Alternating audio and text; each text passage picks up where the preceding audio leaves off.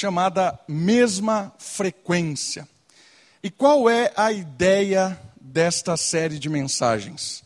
Frequência aqui tem a ver também com frequência de som, de rádio, talvez seja um exemplo mais fácil, você sintonizando na frequência certa, captando aquela frequência certa, e esta frequência começa a tocar no seu coração, na sua vida, e te alinha com aquela frequência. Talvez esse, essa ilustração seja uma boa ilustração da carta dos Filipenses, aos Filipenses. Por quê?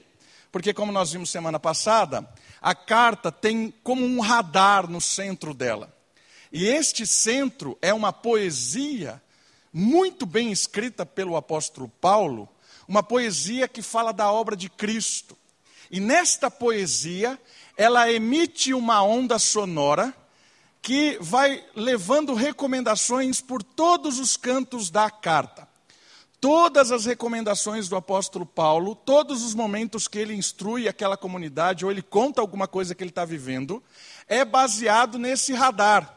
Então ele lança uma frequência que é a obra do poema contado por Cristo, e essa frequência sintoniza numa recomendação. E a ideia é que essa recomendação, que a gente está cada domingo abrindo uma delas, emita uma frequência para você, e essa frequência chegue ao seu coração, e o seu coração também seja sintonizado por meio do Espírito dessa frequência que emite de Cristo em Paulo, de Paulo em nós, e a gente comece a ouvir a música do alto. Essa é a ideia da mesma frequência, ajustando a nossa com a do mestre. E semana passada nós percebemos que essa frequência, ela tem um denominador comum. E o denominador comum é essa frase. A frequência que vem do poema e vai para todas as recomendações é esta frase. Olha lá. O viver cristão significa ver a sua própria história como uma expressão vivida da história de Jesus. Ok? O viver cristão significa ver a sua própria história como uma expressão vivida da história de Jesus. Por que isso? Porque o poema nos ensina a imitar a Cristo. Começa lá, da mesma maneira, do mesmo sentimento que houve em Cristo Jesus. Ou seja, essa frequência faz com que a história de cada um de nós ecoe, seja uma expressão da vida de Cristo. É óbvio que isso é impossível. Por quê? Porque a obra de Cristo, ela tinha um, um, um momento de salvação. Mas em que sentido, então, essa frequência e a nossa vida vai expressar a vida de Cristo. Num sentido em que o mesmo Espírito que agiu em Cristo, ele envia para nós, e esse Espírito que habita em nosso coração, é um Espírito que nos faz cada dia mais andar nesta vida e ser reconhecido, reconhecida como pequeno Cristo, cristão. Quando o Espírito traz a mensagem e a vida de Cristo como um toque no nosso coração, nós começamos a emitir o som de Cristo. Ok? A nossa vida como uma vida de expressão da vida de Cristo. Essa é a ideia da nota que bate em Filipenses. E hoje nós vamos à segunda recomendação de Paulo, ecoada nisso.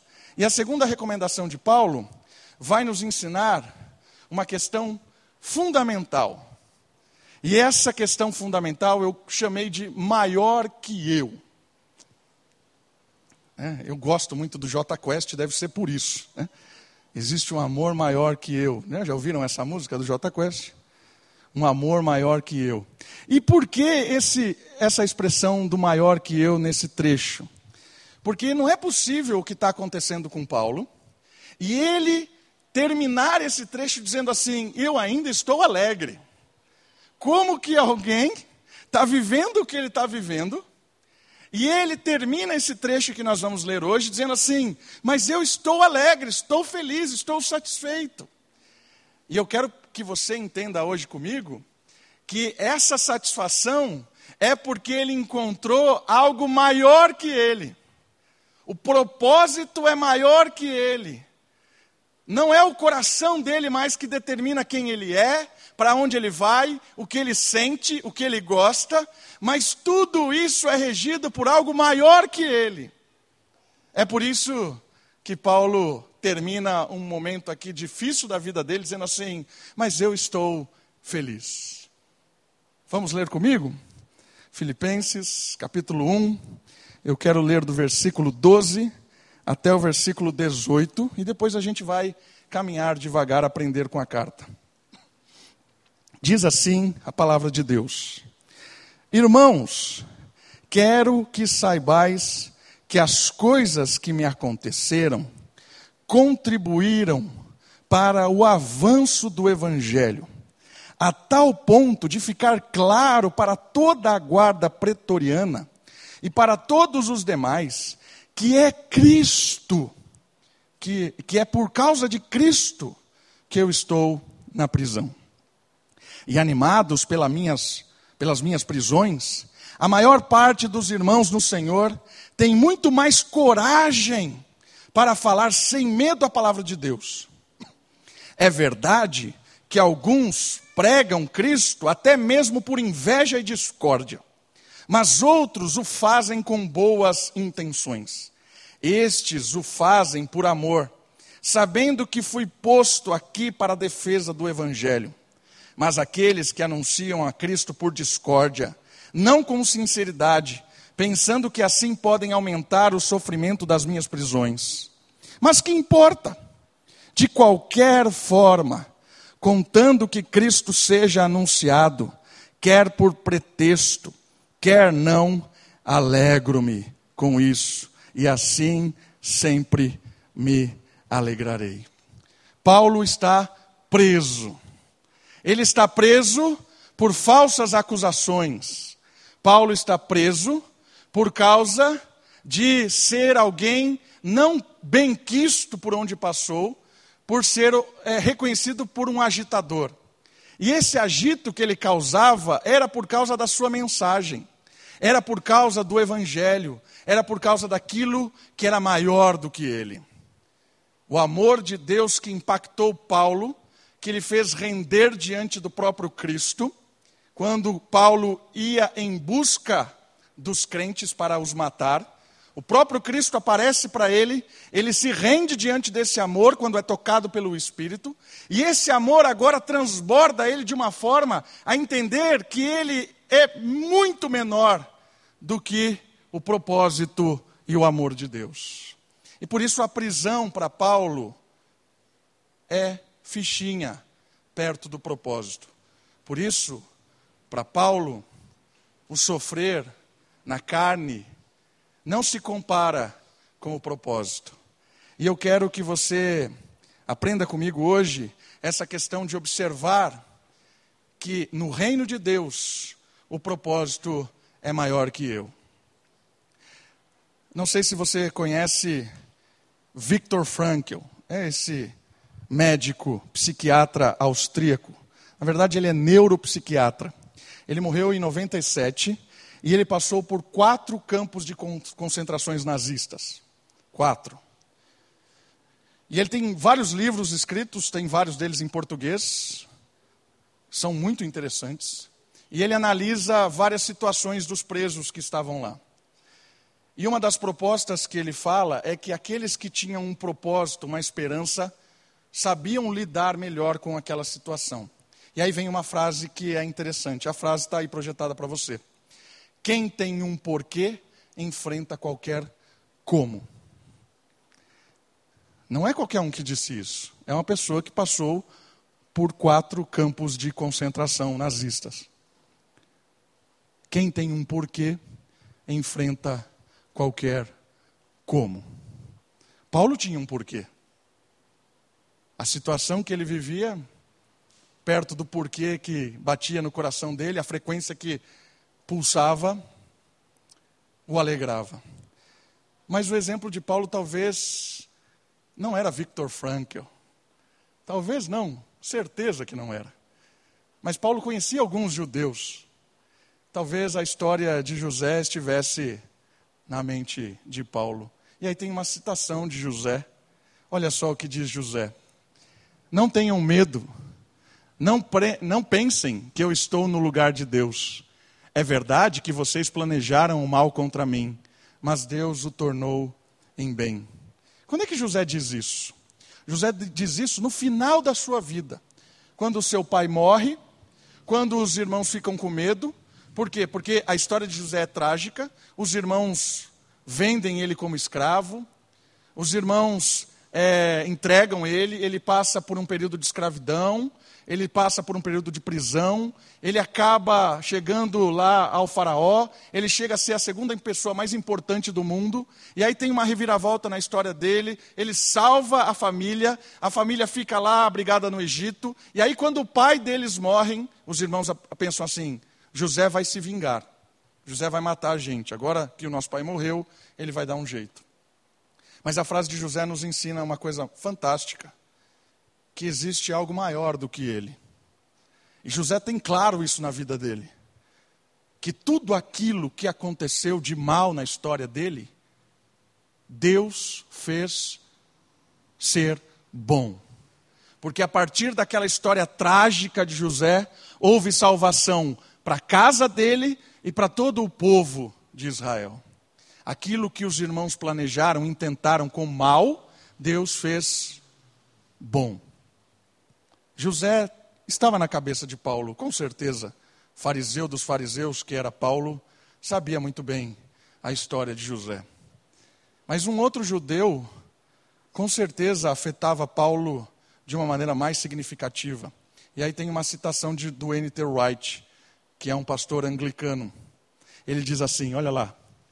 Paulo conhece uma outra história muito mais perto, em que outro judeu, assim como José, falsamente acusado, assim como José, por seu próprio povo, assim como José, sofreu um castigo eterno nas mãos de um povo mau, agora é único. E ainda assim, demonstrou por meio da ressurreição que Deus torna o mal em bem. Toda a história trágica de Cristo, Deus torna a tragédia em vida. Porque a ressurreição de Cristo é a vida para todo aquele que crê. Deus fez toda aquela, aquela situação angustiosa de Cristo ser vida. Paulo sabia disso. Paulo olhava para José, que entendia que algo maior que ele trazia a esperança, a expectativa de vida e a sequência da sua história. Paulo olhava o próprio Cristo, maior do que ele. Por isso, as recomendações de Paulo aos Filipenses hoje vão nos orientar em dois pontos.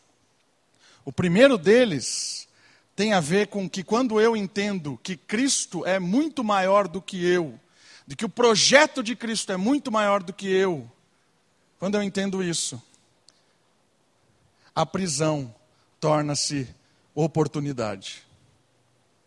Como assim a prisão torna-se oportunidade? Olha o texto comigo versículo 12. Irmãos, quero que vocês saibam que as coisas que me aconteceram contribuíram para o avanço do Evangelho, a tal ponto de ficar claro para toda a guarda pretoriana e para todos os demais que é Cristo, é por causa de Cristo que eu estou na prisão. Ou seja, olha lá comigo no slide. Paulo está preso e isto poderia significar o fim do seu ministério. Ok? Lembra disso? Paulo é missionário. Paulo quer desbravar. Ele é um apóstolo. E a palavra apóstolo significa isso. Um embaixador é aquele que desbrava, é aquele que vai onde ninguém vai. Ele vai chegar com o evangelho. O cara está animado. Colocar Paulo na prisão é como amarrar as mãos de um pianista você tira o brilho, o gosto do, dos teclados, do piano. Paulo preso, parece que é o fim de alguém que amava levar o evangelho e caminhar com a missão. Por isso a prisão poderia significar, ou aparentemente significar, o fim da alegria, da essência, do propósito de Paulo. Mas olha só, Certamente a prisão não é o que ele esperava para o seu progresso pessoal. Claro que não. Jamais esperaria que ele seria preso. Tinha planos, planos e planos. Mas Deus usa situações inusitadas para cumprir propósitos maiores do que nós mesmos. É aqui que é legal demais de você perceber e eu perceber que a história de Deus é muito maior do que nós. Enquanto a gente não entender que o protagonista da nossa história não é nós, nós vamos continuar nos frustrando, vamos continuar nos decepcionando, nos entristecendo, fazendo perguntas: por quê, por quê, por quê, e talvez entrar num rodamuinho de desgosto. Porque tem muita coisa que não dá para explicar. E se você e eu somos os protagonistas da história, se nós somos os protagonistas da história, nós vamos nos decepcionar, porque a história da nossa vida não colabora. É ou não é? Todo momento parece que a gente perde mais do que ganha. É um dia de felicidade e dez de matar leões. E muitas das vezes a gente faz, faz, faz o que é, acredita que vai dar certo, planeja, sonha, faz tudo correto, ora, entrega na mão de Deus e parece que não abre a porta. Se a gente achar que a nossa vida, eu sou o protagonista da minha vida, é frustração e é uma, um falso entendimento de que eu vou vencer, eu vou conseguir, basta eu querer. Isso é furada. Você e eu não somos protagonistas de nada, nem da nossa própria história. Paulo sabia disso. Por isso que quando Paulo, no mais animado projeto de missão, é preso, Parece que o seu ministério será contido. Amarraram a mão do pianista. Ele nos revela que o protagonista da história dele é Deus, é o Evangelho, é a missão que Deus delegou para ele de pregar o Evangelho. É muito maior do que ele mesmo. Por isso, quando ele vai para a prisão, ele não se decepciona, ele confia em Deus. Eu não estou dizendo que Paulo estava feliz da vida rindo aqui. A alegria de Paulo não é uma alegria boba, de alguém que ri na hora que deve chorar. Não é isso. Paulo não é um bobo alegre, um cara que não entende a vida. A pessoa está lá sofrendo e ele está rindo. Não é isso aqui. A alegria de Paulo não é uma alegria falsa, fake, não é. É uma alegria de paz em meio à dor e às incertezas e às dificuldades.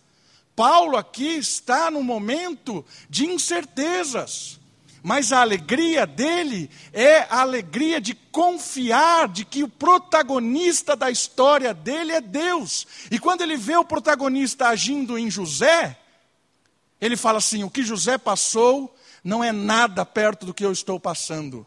E o protagonista da história de José é aquele que fez todo o mal que aconteceu em José ser bênção salvação. Jesus, que era o mestre de Paulo, aquele que emitia a frequência para ele ajustar a sua vida, sofreu para vida. Quando Paulo olha esses personagens que o inspiravam, o livro de Hebreus fala isso, capítulo 11, uma nuvem de testemunhas que nós temos, que podemos olhar a história deles, eles nos ensinam uma primeira verdade fundamental. Olhe para Deus. Não se iluda com as suas prisões. E aqui é prisão no sentido figurado. Você pode estar barrado aí na sua, sua história, porque você tem orado anos e anos por uma coisa e parece que não acontece. Você tem planejado, planejado, planejado, parece que não deslancha. E às vezes as pessoas dizem para você que é falta de fé, que você precisa fazer a campanha não sei do que, dez passos para melhorar não sei o que lá, para, isso é tudo tolice.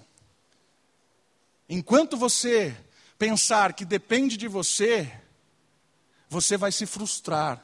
Não depende de você.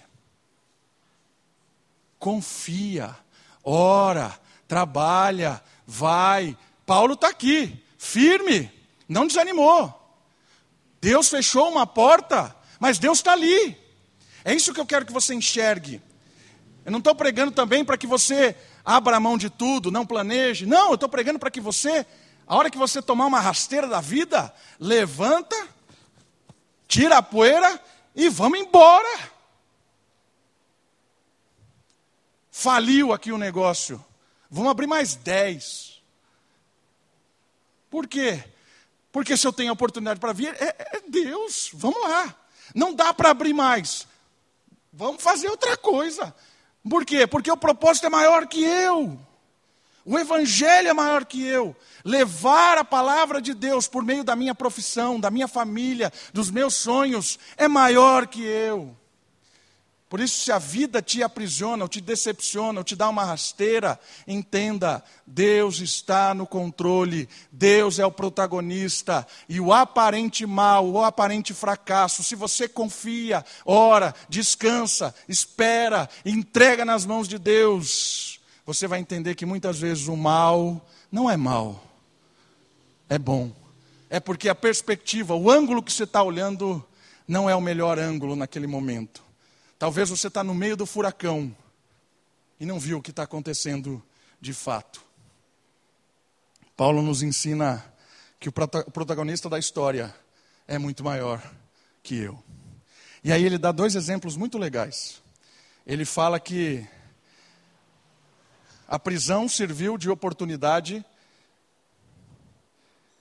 para continuar com a obra dele. Pianista com as mãos amarradas, continuava tocando.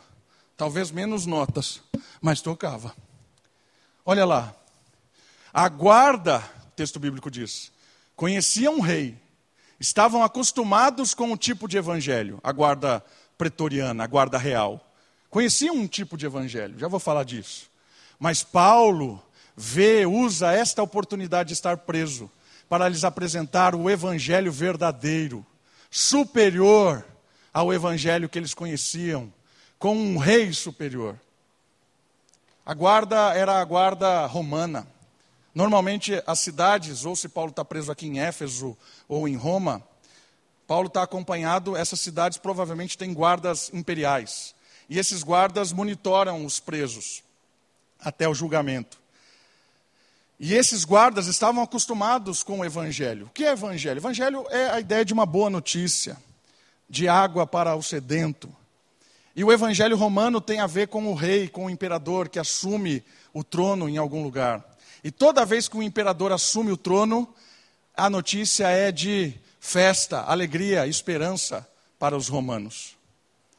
Mas Paulo tem um outro evangelho, uma outra notícia de um outro rei, que é superior a qualquer César. Um rei que veio conquistar o coração das pessoas um rei que é o dono do mundo, aquele que veio tirar o poder das trevas, aquele que veio carregar toda a morte para si, vencer a morte e instituir um reino eterno, superior a qualquer reino desta terra. Este é o evangelho que Paulo tinha para contar a esses romanos. E esta era uma oportunidade. Paulo, na cadeia, contou a história do evangelho para a guarda pretoriana. A prisão deu-lhe a oportunidade de evangelizar quem não estava no seu esquema, na sua planilha, na sua lista de ordem. Por isso, muitas vezes, quando Deus fecha uma porta na sua vida, olhe para o lado, porque Deus talvez esteja mostrando que Ele quer te levar para outro lugar. Ele quer te usar em outras situações. Ele quer que você seja instrumento em meio ao sofrimento ou ao fracasso ou a qualquer coisa que você possa estar vivendo, para usar esta oportunidade expandindo a obra dele. Paulo, em meio à prisão, evangelizou os guardas. Eu quero que você perceba que, independente de onde você esteja, a vida que você esteja vivendo hoje, se você se aproximar de Deus, se você se quebrantar diante de Deus, se você pedir perdão, se aproximar, Deus vai tocar de uma forma a sua vida para que você enxergue oportunidades onde aparentemente só há trevas. Deus vai fazer com que você olhe por perspectivas diferentes aquilo que você nunca enxergou. Paulo viu na prisão a oportunidade de expandir o reino, onde ele jamais que ele poderia imaginar que faria isso. E a segunda oportunidade que a prisão causou na vida de Paulo é que os crentes, no versículo 14, os crentes que viam o que estava acontecendo, se animavam a também seguir na obra. E, anima, animados pelas minhas prisões, diz o versículo 14, a maior parte dos irmãos no Senhor tem muito mais coragem para falar sem medo a palavra de Deus. Quando você começa a mostrar para as pessoas quem Deus é, que Deus é o protagonista da sua vida, as pessoas começam a se surpreender. Crentes começam a se surpreender. Porque tem muito crente morno que está assim, andando na igreja assim, ó. não vê nada, está dislexo com as coisas, não enxerga nada, está ali morno. De repente, quando esse indivíduo começa a ver o que Deus está fazendo na sua vida, e numa situação, às vezes assim, inimaginável, isso motiva a igreja, motiva as pessoas. Fala assim: nossa, o cara perdeu o emprego, perdeu a, as coisas, e ele está ali, firme, caminhando, abrindo portas, cavando as coisas, expandindo o reino. Ele não está olhando a vida dele como o centro de todas as coisas. Deus é o centro de todas as coisas. O indivíduo se anima. Vamos embora. Não tem tempo ruim. Se o cara preso evangeliza, aguarda. Nós aqui livres temos que parar de reclamar. Estamos aqui livre, seja em Éfeso ou em Roma ou em Cesareia, onde Paulo estiver preso nesse momento. Estamos aqui, fazemos parte da igreja, estamos com medo do império. Paulo não está nem aí, ele falava para o guarda. Os caras que eram livres estavam com medo de morrer. Paulo falava para o guarda. E aí os caras se animavam. Opa, eu estou aqui com medo de morrer, de falar que eu sou cristão aqui nesse império que persegue, e a perseguição era brava. Eu estou com medo de me matarem, por isso eu estou aqui vivendo um, um cristianismo meio que secreto. Aquele louco do Paulo está falando de Cristo para a guarda. Imagina o impacto que dá isso. Quando as pessoas veem a loucura do Evangelho, as pessoas se animam. Pessoa que nunca você imaginou, arregaça a manga e vai para frente. Pessoa que você não dava nada, estava ali, franzino, com medo. Quando ele vê os malucos vivendo à luz do Evangelho, essa pessoa, ela, ela aparece de uma forma sensacional. Eu queria dizer para você, meu irmão, minha irmã, que quando você entende que o Evangelho, Cristo, é muito maior que você, que a mim mesmo, eu entendo que as situações da vida são oportunidades. Eu preciso olhar por ângulos diferentes. E essas oportunidades me dão privilégios de mostrar Cristo nelas. Quando as pessoas observarem que você está fazendo isso, elas vão se motivar. Elas vão olhar para você e vão, vão, vão se espelhar. Paulo dizia isso. Imite a mim, porque eu estou imitando a Cristo. É muita ousadia? Não. É muito quebrantamento. Paulo estava quebrantado diante de Deus. Nós servimos de inspiração para outros, queridos. Você, eu, somos importante para motivar e desmotivar pessoas. Às vezes, comunidades, igrejas quebram porque vários começam a murchar, murchar, murchar, murchar. Agora o contrário é verdade. Quando cada um começa a se despertar mesmo em meio a sofrimento, às incertezas, o brotar do avivamento espiritual, ele começa a pipocar como um óleo quente que chega no milho de pipoca e começa a brotar crentes doidos que pulam no meio da fogueira. É isso aí. Nós somos loucos, irmãos. Se você não entendeu isso, você não entendeu o Evangelho. Nós somos loucos. Se você quer que as pessoas te olhem como certinho, certinho, justinho, fala bonito, você está no lugar errado. Nós somos doidos. Nós pregamos uma coisa avessa a isso aí. Nós somos malucos. Nós somos ousados. Se você quer se arrumar conforme o mundo, você está com a pessoa errada. Cristo não quer te arrumar conforme o mundo. Cristo quer te dar uma veste celestial, que o brilho faz com que o mundo fuja, ataque pedra e blasfeme contra você. A veste que Cristo quer te dar, o mundo não consegue olhar. Só vai olhar quando o Espírito quebrar as amarras dos olhos dessa pessoa mas quando a gente veste essas, essas vestes de Cristo e começamos a agir com bondade no meio da loucura, quando ninguém age com bondade, agimos com discernimento, com a pregação do Evangelho, com amor ao próximo, quando todo mundo é egoísta, quando, mundo, quando todo mundo busca o seu próprio bem, quando nós agimos em amor ao próximo, em abrir a, a, os braços, o Evangelho poder do Espírito faz com que essas luzes arranque os olhos cegos de muita gente que estão apenas olhando para o próprio umbigo.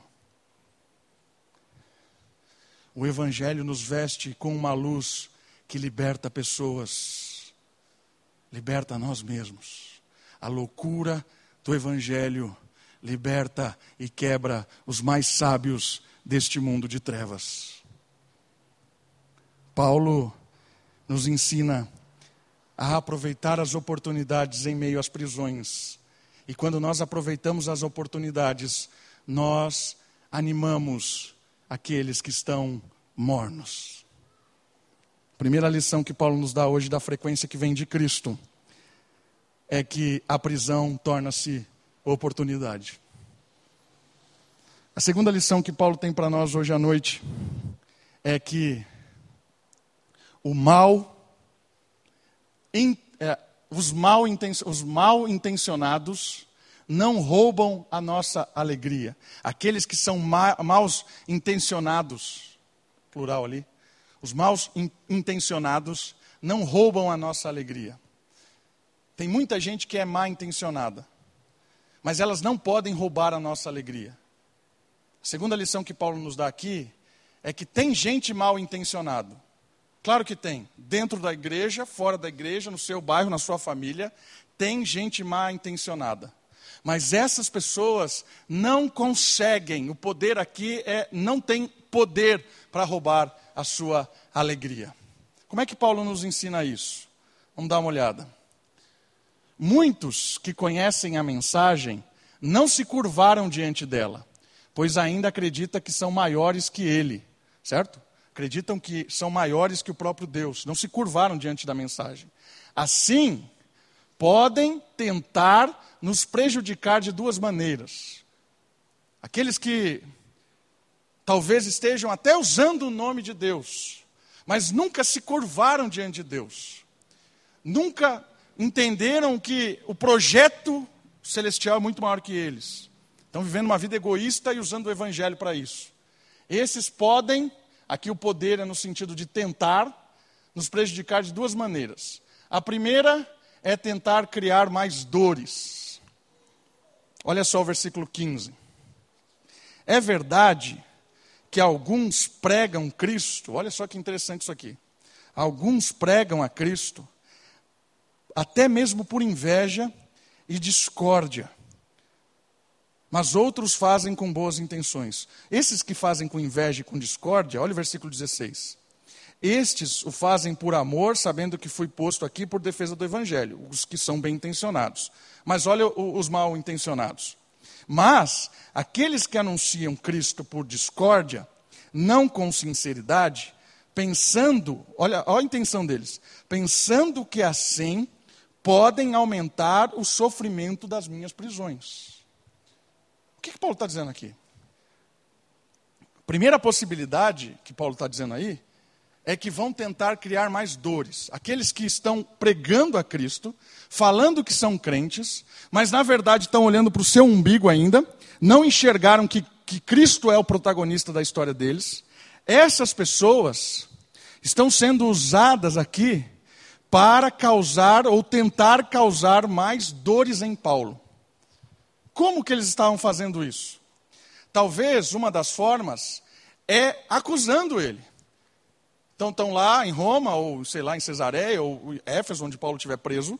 Estão ali ao redor e dizendo: está vendo? Aquele lá que dizia que era apóstolo, está preso, está sofrendo, é punição de Deus. Derrotado, miserável, hipócrita. Paulo não é nada. Paulo é um mensageiro do diabo. Nós somos os mensageiros realmente de Cristo. Essa é uma tentativa dos mal intencionados que estão usando o nome de Cristo, estão falando do Evangelho, talvez até o Evangelho correto, mas a intenção era que enquanto eles falavam do Evangelho, eles queriam atingir Paulo, tornando o sofrimento dele maior. Percebe que tem gente que usa o nome de Deus e é diabólico? Nesse sentido, você pode perceber que tem gente que vai chegar realmente de Deus, diante de Deus, vai falar assim: Eu preguei em seu nome, fiz milagre em seu nome. E aí Jesus responde assim: Quem é você? Não te conheço. É exatamente isso aqui. Mas como é que eles pregavam? Como é que curavam? Como é que faziam milagre? Porque o protagonista da história de ninguém é não é a pessoa, é Cristo até aqueles que eram mal intencionados e declararam cura para alguma pessoa usando o nome de Cristo, muitas vezes houve cura por causa do nome de Cristo, mas aquela pessoa não era de Cristo. É a velha história da senhora que estava orando com fome. Né? Talvez você já ouviu isso dezenas de vezes. E aí um grupo de pessoas ateístas passaram ali, viram ela orando, clamando ao Senhor que viesse comida. E eles, ah, vamos aplicar uma peça nessa senhora. Pegaram uma cesta básica, fizeram uma cesta monstruosa, bateram na porta, levaram lá e falaram assim: está aqui, trouxemos a sua, seu suprimento. E a senhora, graças a Deus, louvado seja o Senhor. Eles, peraí, não, não tem Deus aqui não. É o diabo que está trazendo para a senhora. Aí ela diz: graças a Deus, quando Deus manda, até o diabo obedece. É assim que funciona a história. O nome de Deus é que cura, o nome de Deus é que restaura. E às vezes é o próprio diabo que é usado para isso. Esses aqui estavam causando, tentando causar sofrimento em Paulo. Essa é uma primeira possibilidade, dizendo para ele que ele era um fracassado, que ele era um, um, falso profeta, um falso apóstolo, que o testemunho de prisão dele era um, era um testemunho falso. Essa era a primeira tentativa de causar sofrimento em Paulo. Uma outra tentativa, talvez, seja a oportunidade de tirar vantagem disso. Enquanto Paulo está ali, eles estão pregando o evangelho, tentando ocupar cargos, querendo entrar no lugar de Paulo ser o protagonista, entre aspas, da fé cristã. Queridos, isso aqui é muito forte, porque isso aqui, às vezes, nós somos tentados a isso. Às vezes nós estamos é, trabalhando no reino, pregando Cristo, servindo, e às vezes nós nos decepcionamos porque a gente olha e fala assim: nunca nos reconheceram, nunca nos deram o cargo que nós teríamos, Nunca me colocaram como o superintendente não sei do que, o, o, o subchefe não sei da onde, o líder não sei do que lá. Vou sair daqui, vou para outro lugar. É exatamente isso que eles estavam fazendo. Pregando a Cristo, acusando Paulo, para tentar puxar o tapete dele e assumir o lugar dele. Porque Paulo tinha virado um protagonista do Evangelho. Irmãos, percebem aqui duas questões muito, muito impactantes. Existem pessoas mal intencionadas. Não se iluda. Não acho que a igreja é lugar onde só tem pessoas crentes. Né? A igreja tem lugares, tem pessoas que não são crentes, pessoas que não se converteram a Cristo, pessoas que não experimentaram o Evangelho, que estão há anos e anos frequentando a escola bíblica, frequentando o culto, dando dízimo, fazendo a obra, dando aula, pregando, dirigindo música, fazendo qualquer coisa, mas nunca se encontrou com Cristo.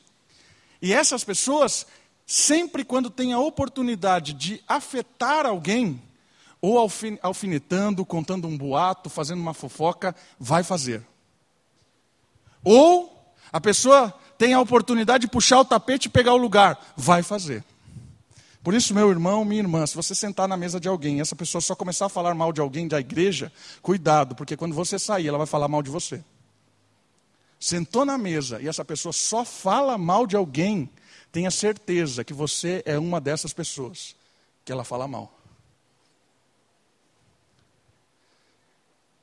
A pessoa que está contaminada pelo orgulho, pelo seu querer ser alguma coisa, pela sua reputação, essa pessoa ela tem que apagar o brilho de Cristo das outras pessoas, tentar apagar o brilho de Cristo das outras pessoas, para que ela brilhe, ela apareça, ela seja o centro.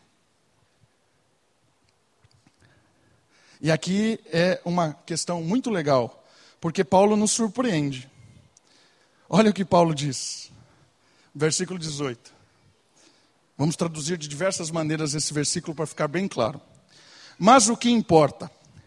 E daí? Que se lasque. Deixa quieto. Pouco importa. Esquece. É isso que Paulo está falando. E daí?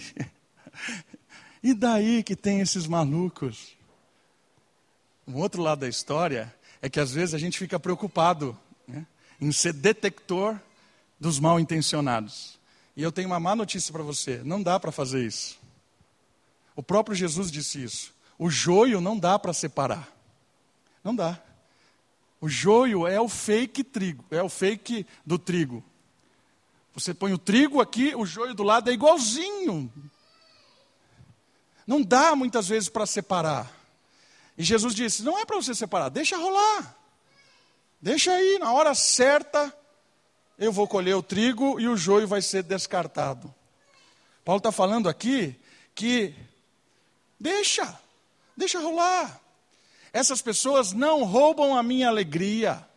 Essas pessoas não tiram a minha paz. Essas pessoas não me deixam não me deixam doente. Porque tem gente que fica doente dando atenção para pessoas mal intencionadas. A primeira recomendação é: se você não se quebrantou diante de Cristo ainda, é um mal intencionado, chegou a hora de se quebrantar e viver à luz do Evangelho. Parar de agir como um oportunista, alfinetando pessoas e querendo oportunidades para si. Mensagem de conversão. Segundo ponto, segunda referência da, dessa, dessa mensagem. Se você está aqui sendo alfinetado, querendo saber quem está mal intencionado, entrega na mão de Deus. Essa, essa, essa frase de Paulo aqui é fantástica. E daí? A gente precisa saber ligar o e daí. Mas esse e daí, ele é fundamental, porque não é um e daí despropósito, desproporcional das coisas. Não, é um e daí dizendo assim: eu não tenho poder para mudar o coração de ninguém. Eu não tenho poder para saber quem é mal intencionado e quem não é. Eu não sou o Espírito Santo eu me ligo com Cristo. Eu coloco meu, a minha mente no alto. Eu repouso o meu coração em Deus, que é muito maior do que eu. Então deixa rolar. Por quê? Porque o cargo em que eu estou aqui como pastor não é meu.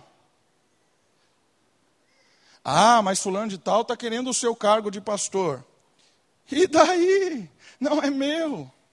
O dia que eu ficar defendendo o meu pastoreio em qualquer lugar, tirou a minha paz, eu, eu não durmo mais. Ai, que será que estão falando? Que será que vão fazer? Estão armando.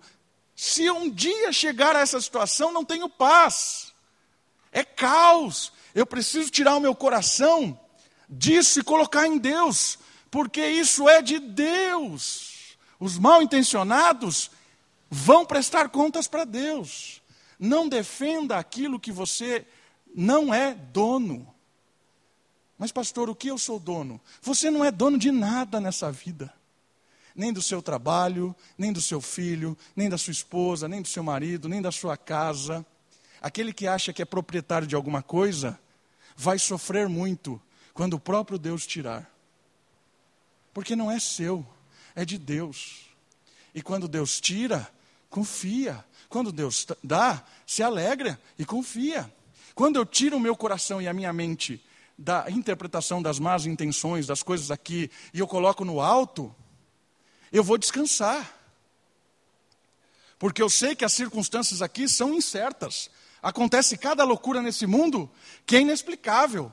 Mas quando meu coração e minha mente repousa no Senhor, que é o protagonista da história, eu sei lidar com a perda e com a conquista. Eu sei me alegrar e sei me entristecer. Por quê? Porque tudo posso naquele que me fortalece. É esse o contexto do versículo que ele vai falar mais para frente.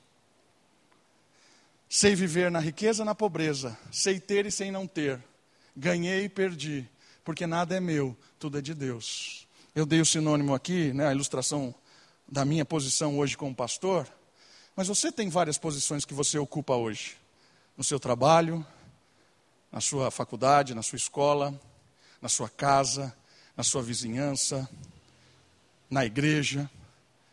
Isso que você ocupa hoje, com certeza tem maus, mal intencionados.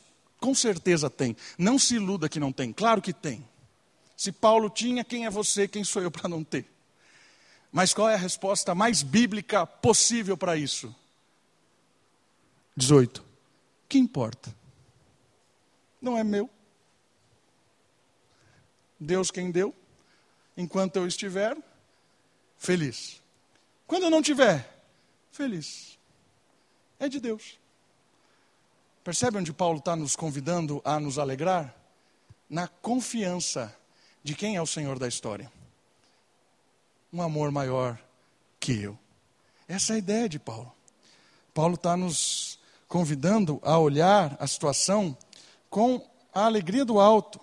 E aí ele termina o 19, o 18, dizendo assim: De qualquer forma, contanto que Cristo seja anunciado percebe? Quem tem um porquê enfrenta qualquer como.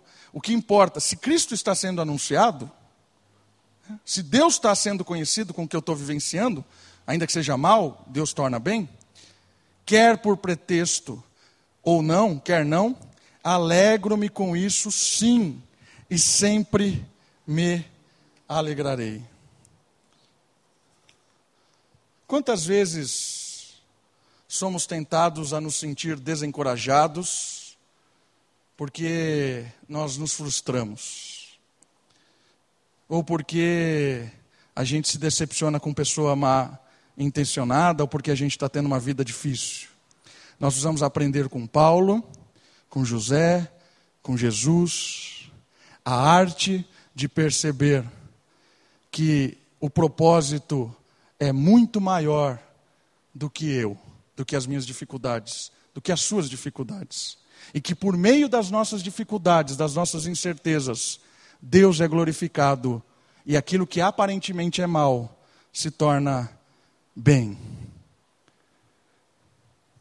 Eu quero encerrar convidando você a orar numa perspectiva de clamar ao Senhor para que possamos confiar que qualquer coisa ou momento que você esteja vivendo hoje ou passando, você possa descansar que Deus é o protagonista.